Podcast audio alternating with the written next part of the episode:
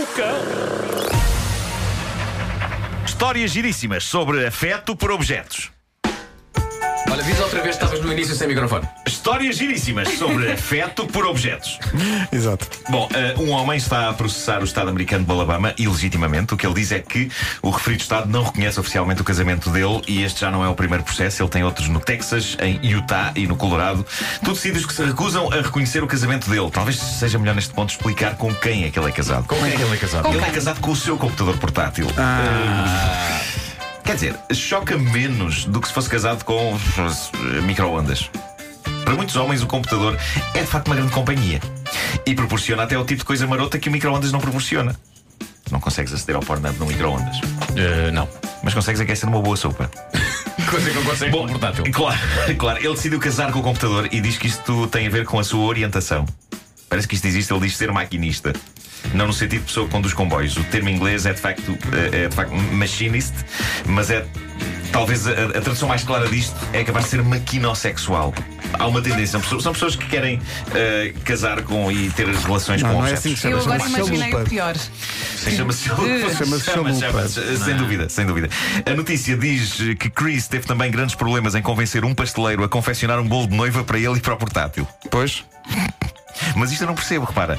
Um pasteleiro só tem de fazer bolos e não levantar questões, até para poder ganhar a vida, não é? Eu, se fosse pasteleiro, fazia qualquer Se- bolo se que me calhar- pedissem. Se calhar pasteleiros têm um certo código de Há uma ética. certa noção de ética. Não, desculpe, é? para si, para o portátil, eu não faço um bolo de noiva.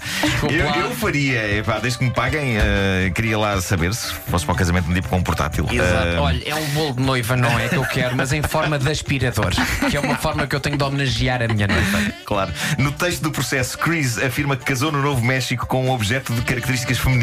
É, é isto. Ele, ele diz que o computador é um objeto de características femininas. Está escrito no processo. Não consigo exatamente perceber em que medida um portátil tem características femininas. Não sei se ele acha que a entrada USB. Enfim, é bizarro. Ele manifesta-se revoltado porque no estado de Alabama é legal, por exemplo, diz ele, é legal o casamento gay e não o casamento com objetos. Portanto, temos chalupa, não é? Eu, eu acho que é um bocadinho Acho diferente. que é um bocadinho diferente. Não é? Sim. Há aqui níveis alarmantes de chalupice, mas ao mesmo tempo isto mostra como na América se conseguem processos para quase todas as finalidades. À conta do sonho deste homem de ver oficializada a sua relação com um computador, há pessoas em tribunais que vão gastar algum do seu tempo à volta desta questão, mesmo que, evidentemente, este homem acabe por perder o processo. Seja como for, eu sou todo a favor do fator. Está bem, só não me chateie. Se eu fosse juiz e se me aparecesse um tipo à frente a dizer eu quero que o meu casamento com o computador seja legal, eu claramente, e talvez isto tenha a ver com os meus 46 anos, eu diria: está bem, só não me chateie. A vida é curta. Para que Exato. levantar questões e perder tempo à volta do desejo de um homem de casar com um portátil? É pá, case, vive e deixe viver. É o que eu digo. Bom, das Chinas chega o estranho caso do homem que apareceu no hospital com os copos. Eh, na verdade, apenas com um. Um copo. O homem apareceu no hospital com um copo. Só que encaixado onde o sol não brilha. Ah, a pergunta que me passa pela cabeça é ah, que copo era, não é? E não partiu. Eh, família. não partiu, não partiu. Sabes que há ótimos copos hoje em dia. Eh, Se calhar Era era o de plástico. Não, não, era um copo de vidro normal, um copo. Ok. um copo, Era? eh, um copo eh, via radiografia. Eh, Não era uma flute. Não, não, não, não. Era um copo. Um, A flute é mais Era uma caneca Era- epá, seria de cerveja. pensar- A seria de flute é mais pensar- fina, não seria de é? pensar que ele tivesse optado por uma flute. Não é? Eh, mas não, um copo. Um copo básico. Há fotografias da, da radiografia. Histórias de pessoas que aparecem em hospitais com objetos no lugar onde o sol não brilha são frequentes. Ao longo destes 20 anos do homem que mordeu o cão foram muitas essas histórias. Copos, penso que é a primeira vez. Não parece anatómico, de facto. Há quem use garrafas precisamente porque começam anatomicamente possíveis e depois é que vão alargando de dimensões. Um copo é assim tipo uma garrafa sem a parte anatomicamente prática. Para um sujeito que aprecia este tipo de passatempo. Como é que ele conseguiu? Não sei. Há aqui detalhes interessantes. De acordo com os médicos, o homem tinha estado dois dias com o copo. Ah. Uh, eu, eu acho que ele teve esperança ou de que ele saísse naturalmente, ou então de que não saindo ele conseguisse fazer a sua vida.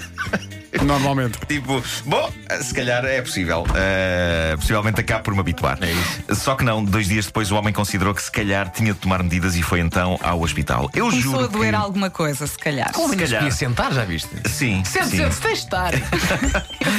Seja como for, isto é- este homem está a fazer uma magnífica homenagem ao detergente Joá. Lembram-se que dava copos. Pois era, Eh, pois era. Tinhas que tirar o copo lá de dentro. Ahm, eu eu juro-vos que com a paleta de propostas que um ser humano tem à sua disposição para experimentar prazer e com a quantidade alarmante de histórias destas de eh, eh, introdução de objetos que chegam às notícias, eu não consigo perceber o que é que ainda leva uma pessoa a pensar: ora bem, tem aqui este copo.